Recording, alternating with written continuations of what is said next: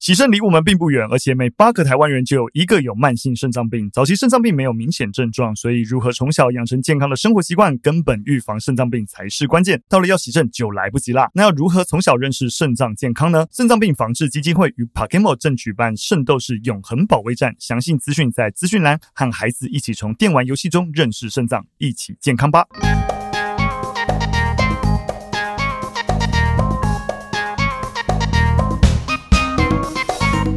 Hello，大家好，欢迎收听聊聊教育吧。那我们这一集啊，是一个新主题，这个主题叫做“这个怎么讲”。好，我们会有这个节目的主题呢，基本上就是我们其实收到很多听众朋友啊，会讲说啊，这个东西要怎么跟孩子讲啊，然后觉得很尴尬。通常啊，跟性有关的东西是最常被提及的，就觉得啊，跟孩子聊这个很困难，不论是老师跟家长都一样。那不止这个东西啦，或是比如说呃，有些时候我之前遇到就是战争，会不会打仗，然后好像有同学。在讨论这件事情，然后问到家长，然后有点不知道该怎么讲这件事情。有些是比较难以启齿，或是有些是哎有点争议，或是哎可能家长自己也不是很懂。那到底要怎么讲呢？那我想我们用这个节目啊，就希望说透过比较用访谈的方式去找各领域的一些伙伴，然后一起来聊聊他们在意的一些内容，在意的一些议题啊，以及他们去从事这些过程的经验当中，一起淬炼出哎我们有机会怎么讲这个内容。所以啊，也希望给大家一些。未来可以跟孩子聊东西的一个谈资啊！好了，废话不多说，我们来欢迎我们第一集呵呵 这个怎么讲的来宾啊、呃！我们来邀请到女性影展的总监，我们罗佩佳。佩佳你好，主持人好，听众朋友们好，我是佩佳。啊、呃，我不知道我们的听众朋友对于女性影展啊、呃、了解多少，但我想说，还是先从佩佳出发好了，就是说简单的让我们听众朋友认识你，你会怎么介绍？介绍女性影展吗？先介绍你自己好。我自己哦，对对对对。诶，大家可能听到我是女性影展总监，就觉得诶，我可能是一个很严肃，嗯，然后每天头头是道的人这样。嗯、但是其实我本身并不是文青，就是我从小到大都不是文青。感觉要能够办影展，一定要是个文青才行诶。对，但是我其实不是。然后呢，我小时候成绩还蛮烂的，嗯，但是后来你知道，就是被栽培救回来，就是电影救了我，所以我后来是在哪个年段？救回来的大学吧，大学对，我国中、高中的时候太爱追星了，哦、然后就成绩不太好。哦、但是后来看电影后发现，哎，电影的历史文化、国家都好有趣哦。嗯、然后就因为电影开始读书，嗯、然后我大学研究所就越考越好这样子。嗯、所以很多人意外的 point 就是，他们听到我小时候成绩烂，都觉得很惊讶。然后以为就是做女性影的人要多厉害多厉害，其实我根本不是一个厉害的人。这样，那你怎么接触女性影展的？我在念完研究所回来之后，我那时候到处找工作，结果那时候有一个报纸叫《破报》，可能现在小朋友不知道。哦，知道。对，然后我就找工作，就看到一个打杂工的机会在女性影展。打杂工，所以一开始是一个临时工的，对，临时工概念。然后我就想说，哎呦，好像电影展是干嘛的？我也不知道，反正可以看电影打零工，那我就去了。所以佩佳是从女性影展打零工一路当到总监，是，这也太励志了吧？很传奇，对不对？这个过程是怎么发生的？呃，我觉得也是因为自己对这件事情有热情，嗯、然后那时候的老板们叫我做事，我都会觉得没有关系，好啊，都是很好的。历程，所以我还蛮愿意做事。所以就从临时工会觉得说，哎、欸，好像那个指派什么配下都能够完成，不然就转正职好了之类的吗？就类似像这样子。哦、就一部分。那有没有觉得有没有哪一个关键的契机跟时间点，让你从本来就是打零工，然后可能得到了一个什么机会，然后又慢慢的承接更重要的任务？有一次，当时候的策展人就总监，嗯、那平常你知道，就是像我一样在上 podcast 啊，嗯、像我现在的我一样嘛，他到处在演讲啊 podcast。就有一天他喉咙沙哑，完全发不出声音，就派你去。然后他就说：“有没有人可以帮我去上课或干嘛？”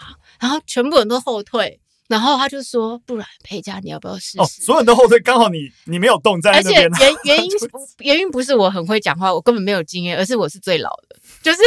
跟他年纪比较接近，所以他就讲说：“哎、欸，那时候我也才二十几，就已经算最老。嗯、你就知道影展界的，就是平均年龄都很低。嗯”我就二话不说说：“好、啊，去试试看看。”没试过嘛，就当做就是做梦一场，去把它硬着头皮完成。然后后来就开始慢慢的了解，结果完成以后发现，哎、欸，好像你来代表，然后诠释整个女性影展，觉得哇，他好像觉得可以，就后来就慢慢就慢慢委以重任。我觉得讲到这边，我想我们就可以来介绍一下女性影展好了。因为老实说，我必须要承认，我我其实不是一个会去影展的人，对。但我看到女性影展原来今年是要三十周年，有吓到诶、欸、就是它是一个，大家一定听过金马影展，但你知道除了金马影展以外，年纪在台湾资历最长、最久远的影展就是女性影展，是。我整个吓傻。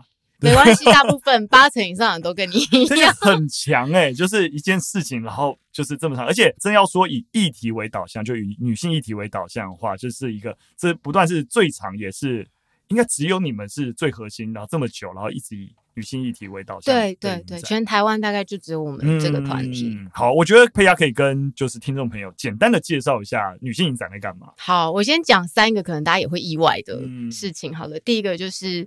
女性影展，男性很多哦，对，这蛮令我意外。当然，这个男性很多种，包含其实我们的男性工作人员还蛮多的。大家可能想说，诶，女性展会不会就是一群女性？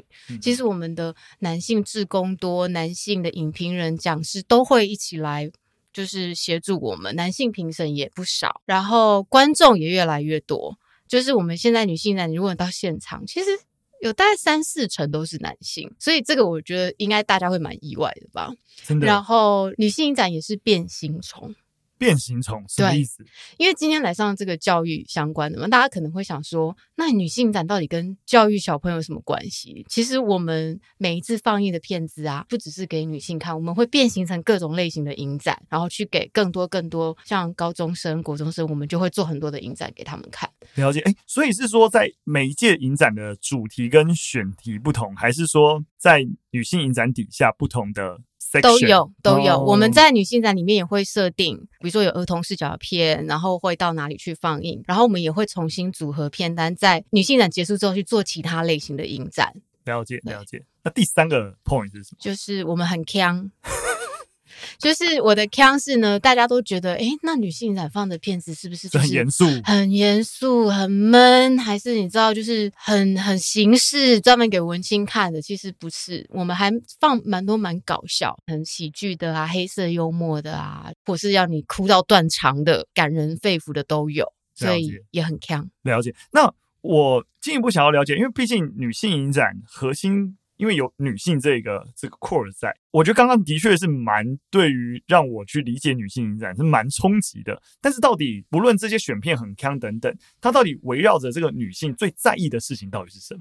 其实它是两条路并行，一个就是一定要谈到很多女性的故事嘛，嗯、像现在你知道 Me Too 运动正开始，所以我们一定会有讨论到性别。平等相关的。第二个就是我们是尽量希望可以让女性创作者的作品被看见，所以大部分的在女性展放的片子，九成以上都是女导演的作品。了解。然后我们也会找女性插画家来帮我们画主视觉啊，然后很多种类型的女性创作者，我们都很喜欢。不过我接着听众朋友的一个受众背景想问，因为毕竟我们的听众主要都是教育工作者，对，然后回到我们这一个。节目就是这个怎么讲的一个核心。既然我们女性影展关注性别议题，关注我可以说关注女性主义嘛？可以，可以这样说嘛？对不对？那通常你们要如何跟不同背景的人来沟通性别议题，或是沟通就是女性影展啊等等？嗯，我们其实如果是在台北，我们在戏院放映的时候，就会请比如说专家学者或是老师，呃，去谈映后座谈。嗯，那如果是外县市的话，我们就也会跟。地方的单位合作，然后找到适合的人去跟他们互动，所以在不管是选片上面，或者是讨论的对象上面，都是会慎重考虑的。了解了解，那我蛮想要了解一下，因为刚刚讲包含有呃算是观影的群众，其实有三四成是男性，但是他们通常，例如说年龄，年龄吗？跨度大概是长什么样？最多最多比例的大概就是大学生。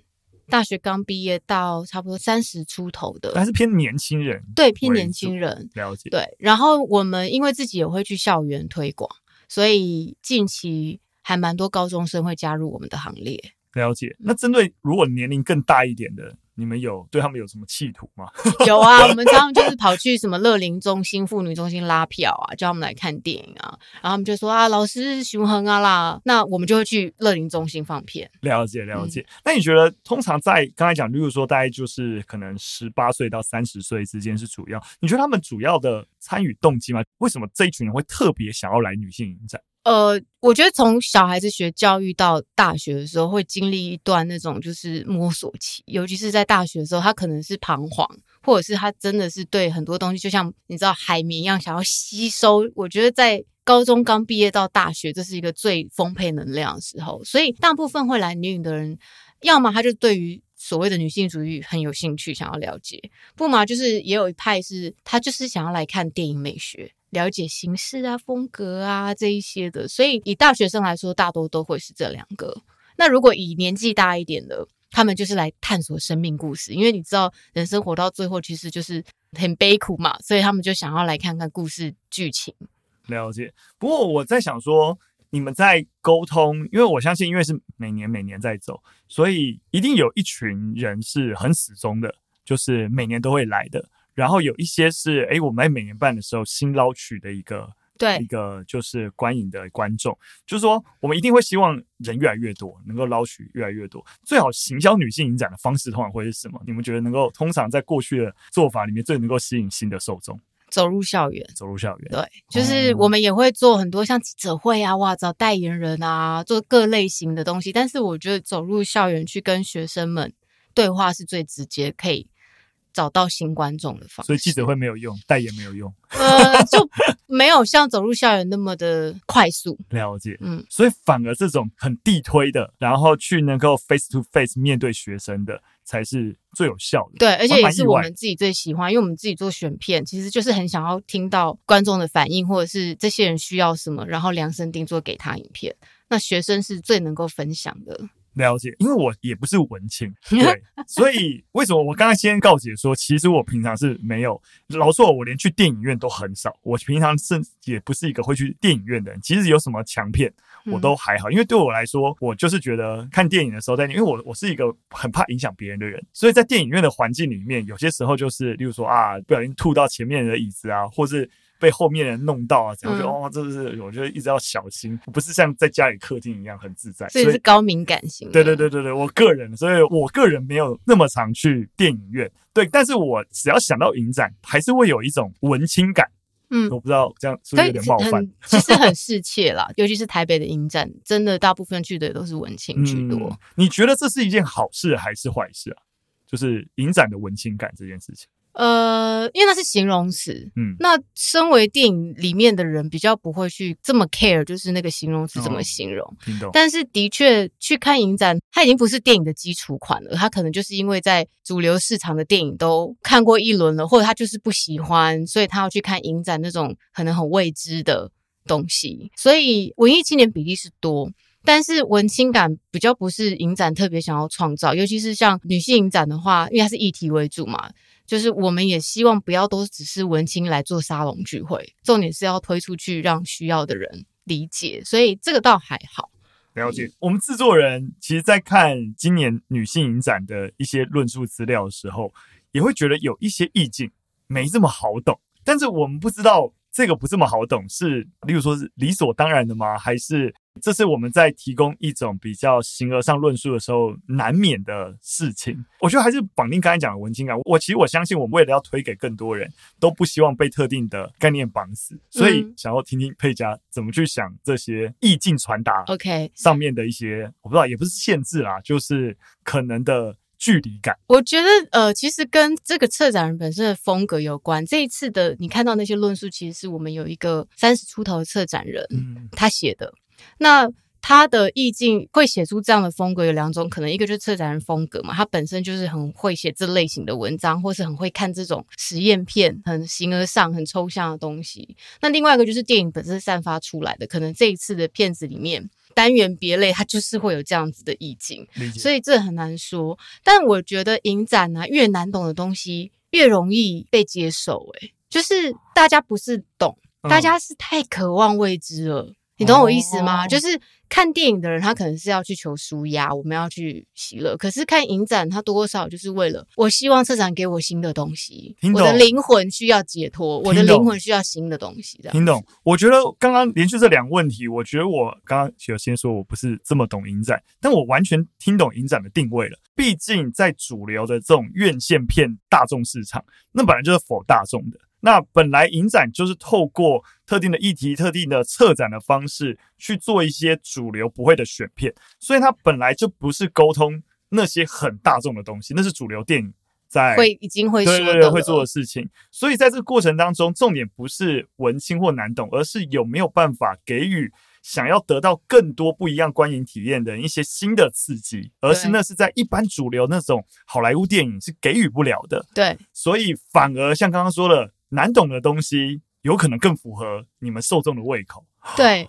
哇，这跟我想象的完全不一样，所以就是要难懂嘛。对，那就是像，也就是我觉得他也不是故意要难懂，他本身的语言能力就是文字能力就是那样。我的文字能力比较粗浅，不好意思，我比较媚俗肤浅一点。但是你知道很多的电影史、电影学，我们在谈很抽象的东西的时候，我们在场的时候，反而现场观众越不懂的，他就会二次来、三次来、四次来，因为他要弄到他懂为止，他要来学到他懂。可是他如果是第一次看就说好看。我喜欢他，不见得下一次就会出现了。了解了解。那进一步，我其实蛮想知道，就是说，就有点介于刚刚我讲的，我理解那个定位，但我还是介于一个比较尴尬的地方，就我们还是想要推广，嗯，很想要更多人 join，但他本来就是。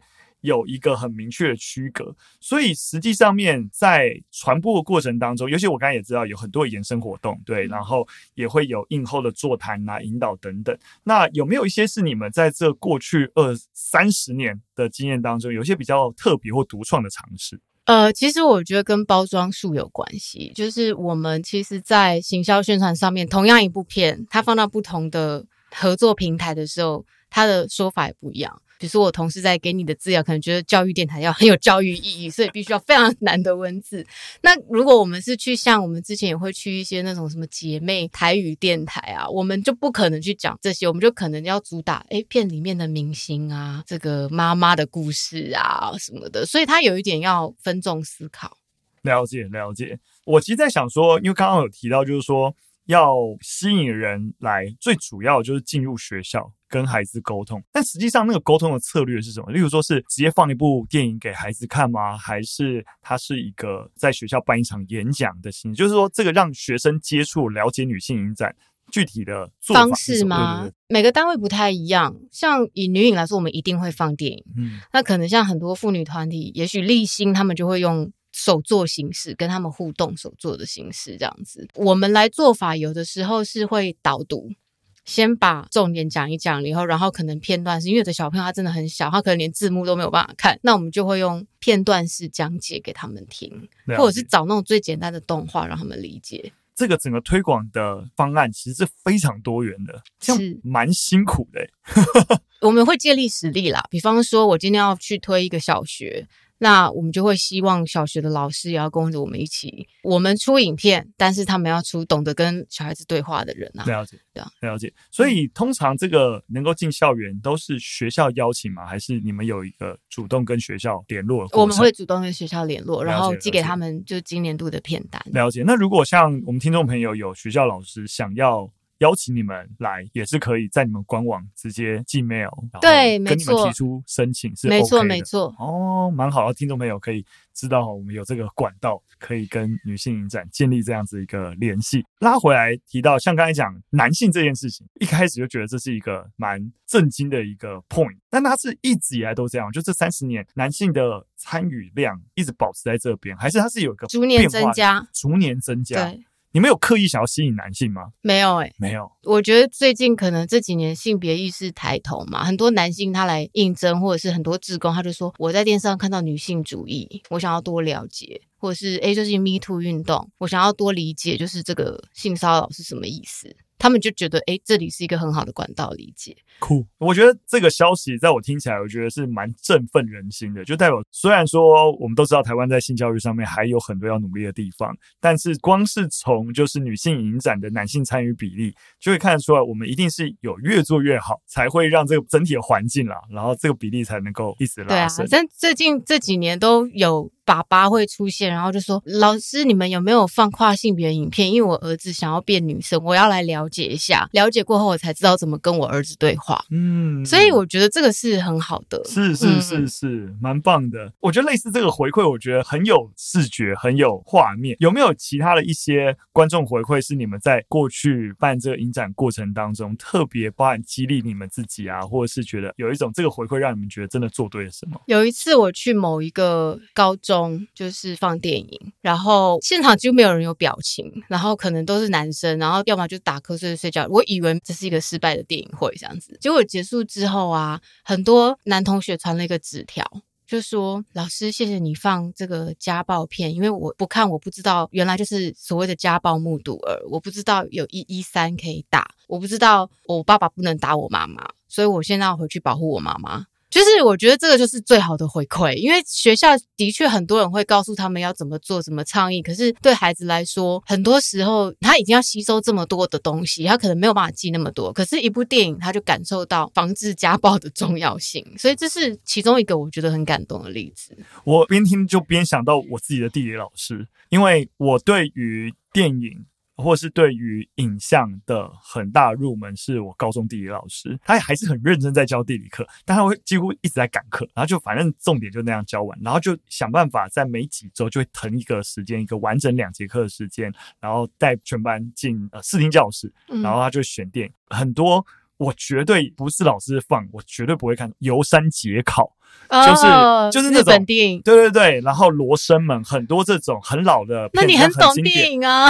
哇，都是很文情，对对对，都是地理老师放的。然后那时候其实很震惊，就是去有从电影里面去做不同面向的探讨。我自己觉得很多新的想法或不一样的一些思考刺激，跟那时候地理老师那一整年，然后一直放各式各样的电影给我有关。可是也必须要说，班上很多同学会觉得啊，老电影那个步调或是那个节奏，可能什么人就在那边睡觉或干嘛。我经常。也会觉得说，老师会不会觉得他试图要给我们很多新的刺激，然后因为睡了一半的人，然后会不会心里很受伤？然后我也记得我有一次也就写了回馈给老师，然后就跟老师说，就是平常那种国音数设置，我都觉得很沉闷，就是每次有机会来看电影，都是我觉得在学校最开心的时候，我就回馈给老师，很赞呢。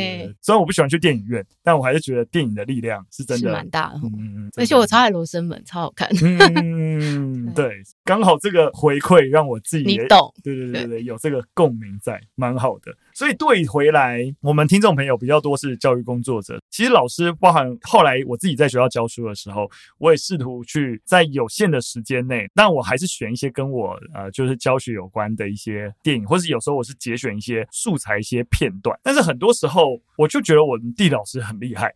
然后就觉得，哎，你怎么选择？然后打算怎么带孩子谈？然后觉得不这么容易。我想说，你们在选片的时候，通常有没有什么判断的标准呢？或是一些观察，或是我不知道选片这件事情，会不会对于如果我是老师，我要选片给孩子，可以有什么建议？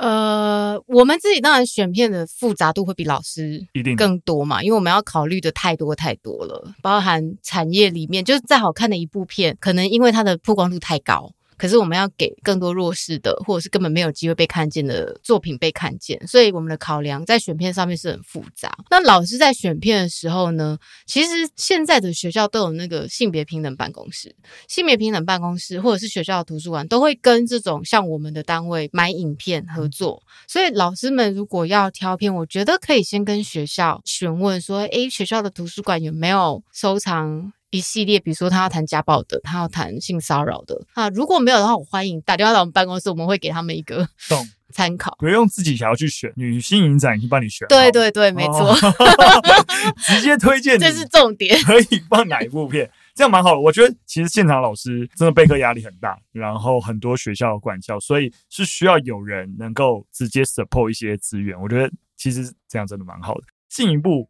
有些是我自己蛮想要知道的事情。毕竟我从学校离开之后就在做组织经营，嗯，尤其是在台湾爸经营，其实蛮辛苦的。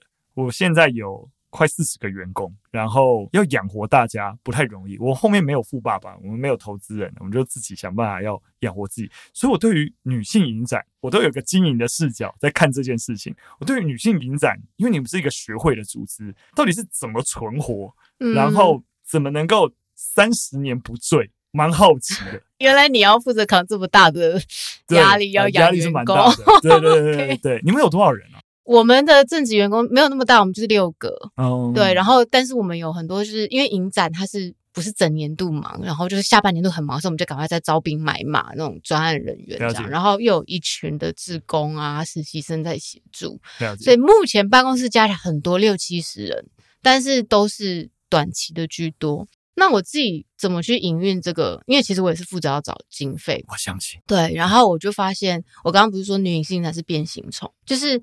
女性展其实是我们学会其中一个案子，那我们就会变形成不同的案子。像最近很适合小朋友去看的爱学影展，它也是我们在负责筹办的，就是影展，就到处找。然后我们也有发行 DVD 啊，我们也有出书几个出版品啊这些的这样。所以我觉得这是课题耶、欸，这就是每一个人的课题，就是怎么维持这样子。筹办影展本身可以回收的吗？就是回收不了，回收不了。对我们票房还不错，很好。以议题性影展来说，算是还不错的。但是因为 NGO 组织在台湾是有受限的，就是说我们毕竟是非盈利，又是 NPO，所以你基本上你也不太可能赚到很多钱啦。就是能活命就好，但不求赚，也不求赔。了解，虽然说是这样，但我们总是要。的确，因为公司的经营的状况不一样，但总是要有收益才有办法再去做下一件事情。嗯，所以刚刚听到就是说，等于女性影展本身就可以 balance，但是它不见得能够 cover，就是其他学会办公室长期营运需要的资源。对，还有长期的工作人员嘛，全职人员，这是很难的。了解。所以我们都还要再去接其他的案子。所以主要都是专案养活，会有捐款收入或之类的吗？很少哦。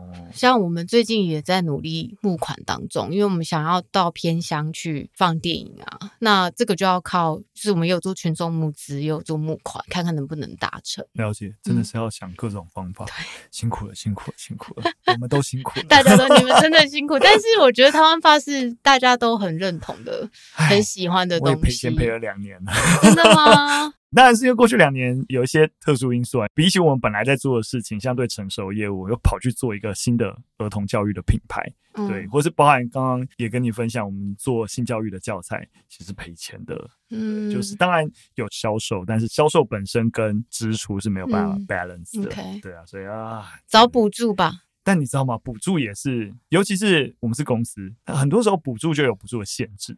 对，核销有核销麻烦，或者是说他因为补助你，他也会某种程度干涉内容。对，对，对，那这个干涉有时候会蛮烦的。对，你反而没办法做出你自己本来想象的样子。但他们当然有他们考量，可以理解。对对啊，反正就是 辛苦了啦，一起努力，一起努力，一起努力。好。扯远了，经营问题是我自己额外想要多了解不同组织，因为我想说，大家都我们认识很多组织，都很想把一些事情做好，但是理念本身是没办法活命的，是需要有资源，但资源兜集，然后能够为共同一个议题或是一个理想努力，往往是那个过程很艰辛的。对，所以我像我经常也在讲，就是创业开始的时候，我是自己做一个创作者，我们是在写内容啊，干嘛的，但到今天这个角色，我处理内容这个。第一线这件事情已经非常非常困难了，每天都在开会、都资源、去 pitch，然后、嗯嗯、各式各样的东西，就离你最想做的事情很遥远。但好像又是，如果那个目标是一致的，不得不。可是你不要担心，那就是你的命题，然后你就会熬过去，成就一个更高的自己。是我们希望，我是这样过来的。勉励你，没问题，没问题，我会过去的，我会过去的。好，我们要回到女性影展的身上。我自己在想的事情是，包含刚刚有提到，就是说，啊、呃，今年台湾在性别议题上最大的就是 Me Too 运动。当每年的女性影展都持续持续在沟通女性主义、性别议题的时候，通常是怎么样去思考跟当代议题，或是说当前时代趋势连接的关系？对，因为我看今年的整个女性影展。好像更 focus 在时间跟就是三十周年这个概念底下。对，那好像总是会有一个自己的策展总论述，跟哎有一个时代的一个隐隐然的一个论述跟发展。那中间的那个互动跟平衡关系，通常是怎么拿捏的？打个比方好了，现在以时事来讲，今年最大就是 Me Too，但其实女影走得很前，我们在二零一九年已经做了一个 Me Too 单元，对，所以那时候国外就已经国外，而且我们那时候叫后 Me Too 时代，就可以知道其实人家都已经走到后面。那我们在这一次的时候就想说，我们势必也要做点事情嘛，为这个社会，所以我们就想说，那我们也要找 MeToo 相关的影片办理论坛。可是不可能再做一个单元，所以我们就等于把这些片子放置到不同的单元里面去。所以像三十周年回顾里面也有放一个二十年前弹性骚扰议题的影片，然后其他单元也有。所以这个是呼应时事，是一定有。像前几年因为 COVID。所产生的性别问题，我们也会去找那样子的片子去讨论。但是，只是说每年的方式，今年有一点是因为目前是三十周年，这件事情大过议题的产生，嗯、但我们也会努力让其他的议题都可以被看见。了解，哇，三十周年是真的很值得说嘴的一件事情。所以事情坚持这么久，对啊，时间的力量是真的不容易。不过刚刚提到，毕竟影展是很需要人到现场。但前两年 COVID 你们是怎么度过的？啊？哎，我们好幸运哦！过去三年的 COVID 都是上半年度很严重，然后因为女影是十月嘛，是，结果到了每年都是暑假过后，突然间就回稳了。所以我们过去三年都是实体举办，然后也没有减少天数，也没有减少片量，好幸运哦！对，就这样完成。那那人流量一样一样，对，就是持平，票房也持平，观众也持平这样子。唯一差别就是没有国际影人来了解交流。很幸运呢、欸，就蛮幸运。我第一次听到办实体的，过去疫情没有受到影响的 三年哦，就其他的影展可能有取消改线上或是复合式，啊、可是刚好到十月的时候就没事了。哇，真的真是保佑！我说就是那个时间点也是有保佑，蛮好的。嗯、不然的话，觉得我们很多朋友，例如说我朋友是在像惊喜制造，他们也是做线下体验的，很厉害。但是他们疫情下也真的是非常惨。非常惨，嗯、恭喜恭喜！我觉得没有受到影响是蛮好的。而且那时候我们有一直在讨论说改线上放映嘛，可是我们不拿手，就是我们只能做拿手的事情，所以不拿手的事情我们就算了。真的，其实像这个疫情前有很多那种就是展会。然后转线上，用线上没有人要参加，没有人要在那线上那边动线去看，那跟实体的那整个体验落差太大了。怎样把线上的体验做好，其实那真的完全不同的逻辑。对，我看很多那种固定每年会在世贸或哪里办展，或者华山办展的转线上，我都觉得不行。嗯，但你们能够持续维持线下，即使是疫情稍缓，但票房还是一致，代表差不多。这个族群真的很铁，就每年就是差别就是三万五万这种差别而已，但大方向来讲都是一。一样的了解了解、嗯、哦，真的是蛮欣慰的一件事情。最后，我觉得回来今年的影展，既然就是配合上我们节目，我们当然就希望多谈一下，也希望我们的听众朋友有机会的话，真的可以支持女性影展。可不可以跟听众朋友稍微介绍一下今年影展的特色，跟有没有哪些觉得哎蛮适合，就是我们教育工作者可以特别关注的场次？呃，今年又跟以往不一样，因为就是它有一个叫时间的姿态嘛，所以很多以前有意义的片子，我们都会。在放映，所以像如果很多老师觉得你想要多了解过去的时代里面，或者是现在时代里面的性别议题的话，我们好多这种片子可以让大家看。然后这一次呢，片量也增加，天数也增加，然后活动也增加。我们有办一些，就是如果老师们觉得或同学觉得，诶，不想只看电影的话，其实我们现场还有市集，还有很多可以来吃吃喝喝的游戏啊，这样子欢迎过来。好，嗯，大家。在我们资讯栏连接就可以找到女性展相关的资讯，希望大家多多参与。那我想最后刚刚提到，就是说老师如果有需求，不知道怎么选片，可以直接问你们。那如果我们现在直接分享给老师，就分享一部适合国中小学生在这个年段可以看的电影的话，你会直接想到会推荐哪一部电影？如果是这次女性展会放映的话，有一个是很小的小女孩，她对于自己的身体开始。寻找自己身体，因为他就觉得，诶，他自己的胸部有肿瘤，可是他就以为他得了乳癌，然后进行了一连串的思考，死亡啊，跟爸妈分离呀、啊、什么的。然后我觉得这部片因为是小女孩，好像也是六七岁吧，所以很适合就是老师们跟小朋友来看一下，说你怎么用这个年纪大人怎么跟小孩对话关于疾病这件事。片名叫做。呃，最后三十天，因为他他以为他只能再活三十天。了解，最后三十天推荐给听众朋友。然后除了就是今年女性展会放之后，我们还有就是一系列 DVD 发行，是很适合青少年啊小朋友来看的。有一部片是跟性教育有关，然后是法国片叫《青春身体日记》，然后是男生跟女生的国小同学们，他们用唱歌的方式，然后来理解对方的身体，然后两边还会辩论，然后两边还会就是很有趣的去讨论，就是诶，为什么性是什么？然后性器官又是什么？但是大家看起来不会觉得尴尬，所以如果同学们有兴趣的话，可以打电话到我们办公室，可以找到这部片。所以 DVD 是可以购买，对，可以购买，购买，对，所以学校也可以购买，就是校园的教育公布的版权，然后放在图书馆里面，让老师可以租。对，而且它短短二十分钟，小朋友绝对不会睡着。一般电影如果老师要在学校放，你是要想办法让你的结束两节有连在一起，才有可能放映。但二十分钟是真的是任何一科老师，你只要在意这个议题，只要想办法撑出二十分钟的空档，就可以放给孩子看。对，对，而且它里面就是唱唱跳跳的啊，很活泼。好的，我觉得今天我们的这个新的单元。这个怎么讲？能够由佩佳来跟我们聊聊女性影展这个整个节目啊，聊性教育相关或性别议题相关的内容，好多集。在这一集，我们带你用一个电影的视角。来知道说你不知道怎么讲啊，也不要自己讲啊，交给电影帮你讲怎么选片干嘛呢？我们前面都谈到，如果听众朋友喜欢，我们这个单元就可以长长久久。我们邀请各个领域的一些专家或是长期的工作者，然后从不同的角度，然后来跟大家分享。哦，原来我还可以用这样的方式。来沟通这个议题，或者沟通什么样子一个困难的一个概念。今天非常非常感谢佩佳来参加我们的一个节目，相关女性影展的资讯，也希望大家能够点击我们的资讯栏，能够多多参与。最后，佩佳还有什么要跟我们听众朋友说的话吗？呃，时间是十月十二到二十二号，在微风影城，欢迎大家来。好，那希望大家一起来支持女性影展。那一样，对我们节目有任何问题，那或有想法都可以留言告诉我们。那我们今天就到这边，下次再见，拜拜。